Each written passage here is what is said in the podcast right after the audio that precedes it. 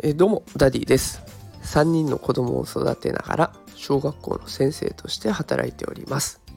このラジオでは子育てや教育を楽にできるそんなヒントを毎日お送りしております。さあ今日のテーマはですね子供を叱ってばかりいるとどうなるのかというテーマでお送りしていきたいと思います。今日は叱ることについての放送結論先に伝えますと叱り続けると他人を否定する子供になるよねというような内容になっております、えー、子供をよく叱ってしまうんだなどうしようかなって悩んでる方いらっしゃいましたらねあのちょっとあやっぱり叱っちゃいけないんだなって思っていただけるような内容になってると思いますのでよかったら最後までお聴きください、えー、それでは本題の方に入っていきたいと思います。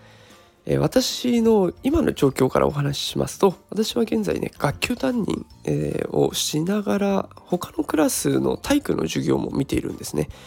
で同じ年の子を同じ教科の授業でこう比較しながら見ることができるんです。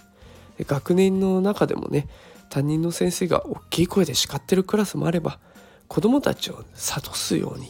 語りかけているクラスもあるんですね。でこのちょっとした積み重ねが子どもたちにどんな影響を与えているのか。これはですね結構大きな違いが出てきちゃうんですね。体育の時間には道具の準備っていうのが欠かせません。マットだとか跳び箱ボールいろんなものがあります。で子どもたちに協力してもらうっていうことがほとんどです。でそれを通して体育の時間で協調性だとかあとどんなものが必要かなって自分で考えていったりとかねいろんなことを培っていくわけなんですけれどもこの準備時間に大きい差が生まれてくるんです。諭されているクラスは3つの特徴があって協力していない子がいたとしたら遊んじゃってる子がいたらですね手伝ってって声かけるんですよ。で準備の方法がわからない子がいたら教えてあげるし準備が終わっていない場所を見つけたらさっと手伝ってくれます。まあ、当たり前っちゃ当たり前なんです。でもねこれ叱られ続けているクラスは違うんですよ。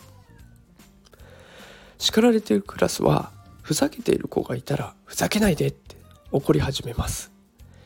準備の方法がわからない子がいたらちゃんと話聞いてなよって怒り始めます。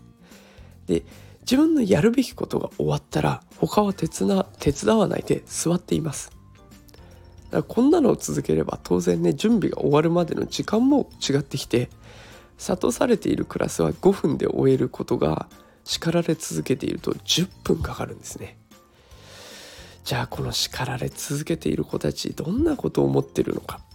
叱られれば当然傷つ傷ついちゃいます。で傷ついたらもう傷つかないで済むように自分を守っていきます。私はちゃんとやってるからね。やってないのはあの子だよってアピールしてくるようになるんですね。だから他の人を叱るとか自分のことさえできていればいいっていうような行動になっちゃうんです。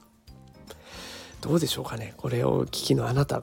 もし自分が叱っている叱り続けているとしたらこういう子たちになるかもしれません。ね、これはもちろん会社でも一緒だと思います。部下の人を叱り続けたらどうなるのかって。その先のことを想像するとちょっと怖い未来が待っているかもしれません。で私はこう体育の時間しか関わることができませんけれども、まあ、せめてねその時間だけでも子どもたちを叱るんじゃなくて諭していくっていうようなそんなスタンスで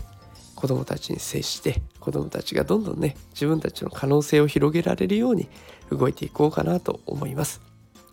やっぱりこういう放送していてねいや自分は絶対叱り続けてないと思ってでも本当は叱ってるっていうような無自覚な大人っていうのが一番怖いなっていうふうに思っています。自分もそうならないように気をつけていこうと思います。